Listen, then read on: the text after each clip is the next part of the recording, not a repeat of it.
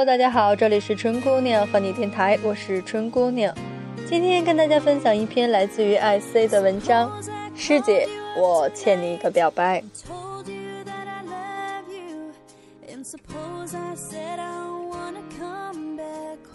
亲爱的师姐，现在你正在北京站与朋友们告别，我坐在办公室里，悄悄哭成了狗。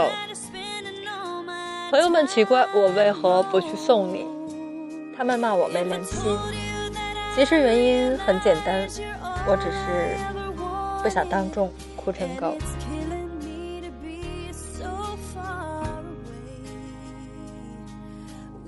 遇到你那年，你十八岁，我十七岁。你相信一见钟情吗？我是信的。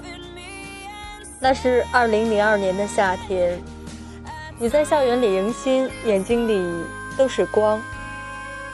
师姐，你总是说我们相识十年，你是对的，也是错的。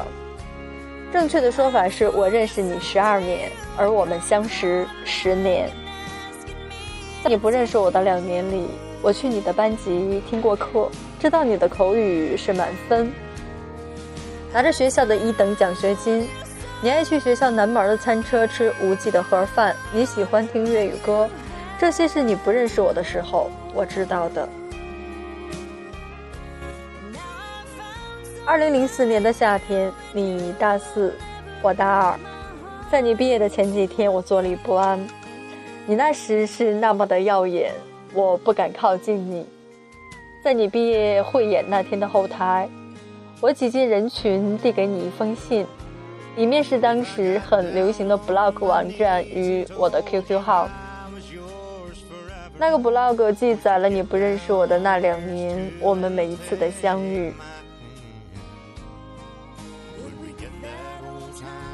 师姐，至今我依然庆幸你并没有把信随手扔掉，更感激你加了我的 QQ。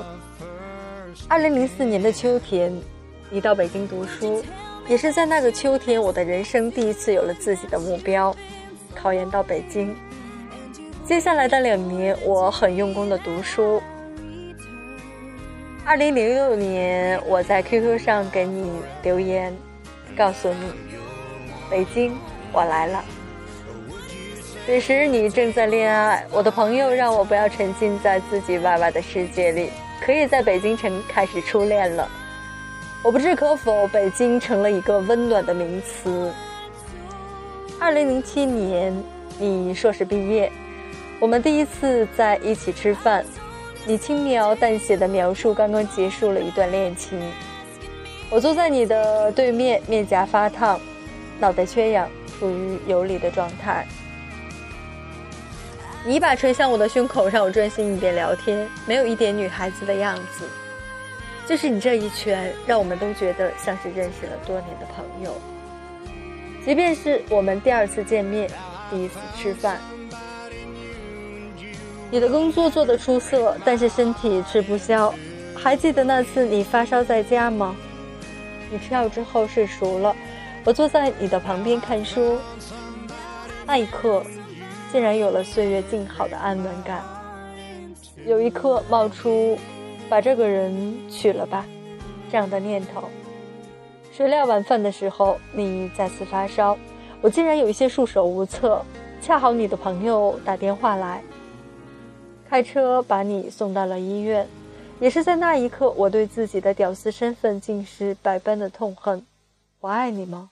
可是我该拿什么来爱你呢？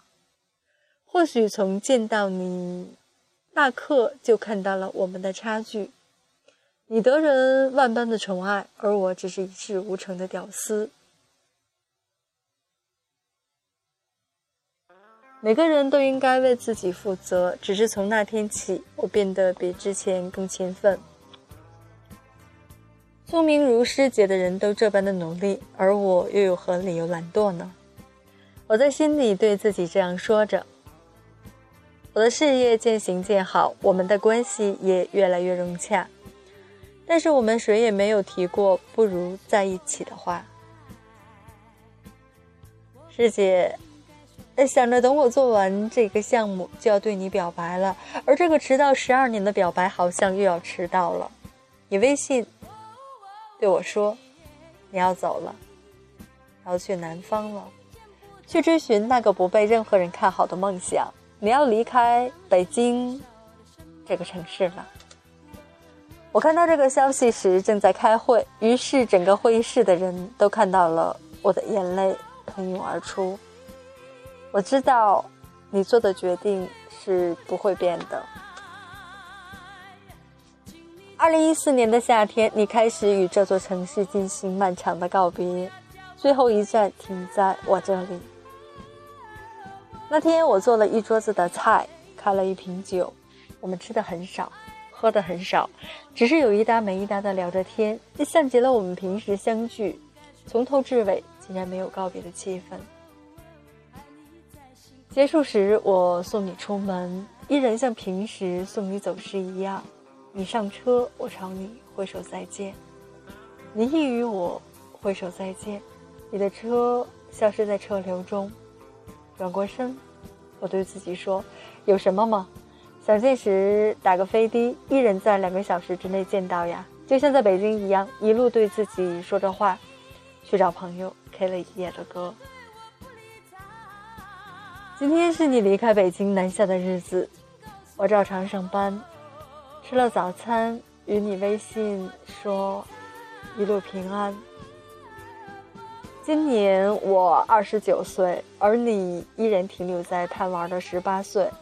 那么等你风景都看透，大叔，我会陪你看细水长流。